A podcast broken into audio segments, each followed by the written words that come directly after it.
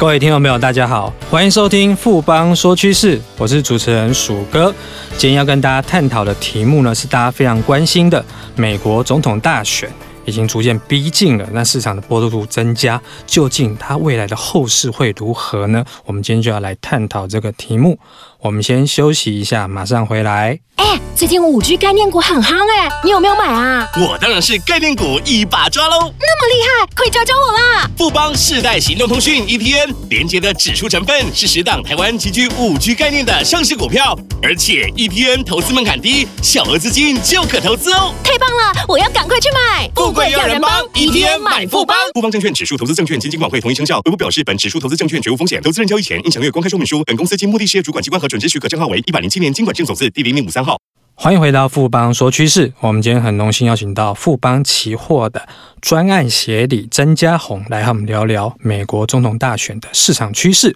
还有它相关的一些投资商品。家宏好，鼠哥好，各位听众朋友大家好。啊，这样首先要先请你跟我们谈谈说，美国大选其实它的选举制度跟一般的选举不太一样，可不可以先就它的选举制度跟大家谈一下？好的，鼠哥，美国总统选举与台湾的民选总统方式相对是不同的。美国的选举方式并非如台湾透过人民直选，而是采取选举人团制度。简单来说，美国民众投的票不是投给总统，而是投给选举人。而目前美国总共有五百三十八张选举人票，是由一百位参议员加上四百三十五位众议员。及首都华盛顿特区的三张选举人票组成。在选举人票上，若美国总统候选人可以拿到两百七十张选举人票，就正式当选美国总统。在选举当天，美国选民前往投票所投票时，会拿到一张选票，圈选出心中理想的候选人。之后，选举人再根据普选结果，代表该州投给普选占比较高的总统与副总统。我们知道，这样的选举制度非常特别，就是说，一周至少有三张选举人票。那多的话，像加州有五十几张。那像这样的选举制度的话，它本身会有什么样的特色呢？总统候选人只要在该州的选票取得相对多数，便可以获得该州所有的选举人票，这称之为赢者全拿。举例来说，如果川普在密西根州获得的选票数超过民主党的拜登，代表密西根州的十六张选举人票就会全数拿给川普，拜登一张票都拿不到。我们现在都相当关心美国总统大选，它最后到底结果是什么样子？那大家知道说，最主要影响因素当然是摇摆州的这个状况。那从我们选举的角度来看的话，我们怎么来解析这次摇摆州的一个势力分布状况呢？的确，影响美国最重要的大选选区，就是在摇摆州的变化。摇摆州又称为战场州，最主要是因为在摇摆州从来没有单一的政党。能够长期在摇摆州胜出，而传统著名的摇摆州包括佛罗里达州、俄亥俄州、北卡罗来纳州、维吉尼亚州、科罗拉多州、爱荷华州等六大州。而在选举结果预测上，目前来看，摇摆州选区状况可能更为重要，拿下选票才能确保当选当年度的总统。目前，民主党的拜登在摇摆州的选票遥遥领先，因此拜登当选美国总统的几率相对维持偏高。除了就是摇摆州的选情状况之外，大家当然很关心说两党的两位候选人他的政见部分的话，我们有什么地方是可以特别留意的？就两位候选人的政界部分，最主要的不同可分为经济振兴、税收。能源和美洲贸易四个部分，在第一个部分经济振兴方面，川普目前已经提出了四轮的经济振兴方案。后续若川普成功连任，则有望再提出一兆美元的基础建设计划。而民主党候选人拜登在经济振兴方案上，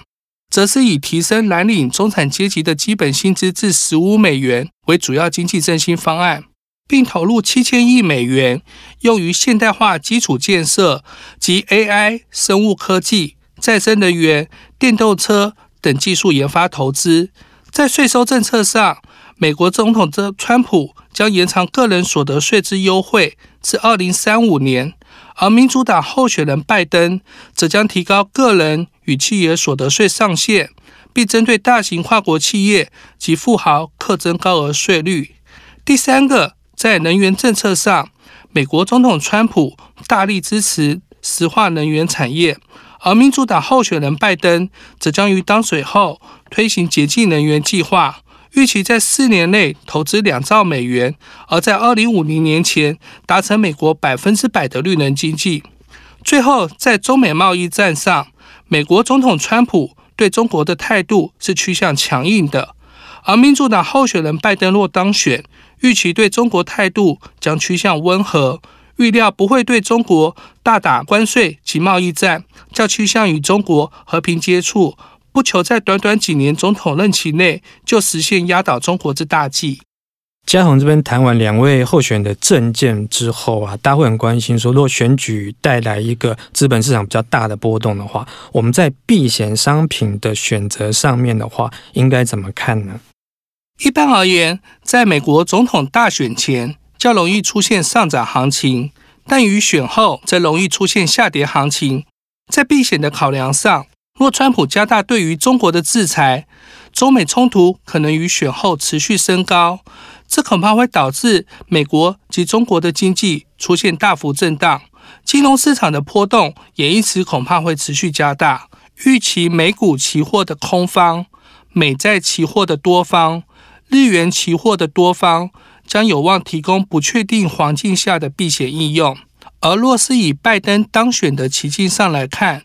恐将对美国科技产业开刀。另外，拜登的加税政策恐怕也不利股市表现，市场的扣动可能会加剧。在避险上，可透过针对科技股的小纳斯达克指数、微型纳斯达克指数期货的空方部位进行避险。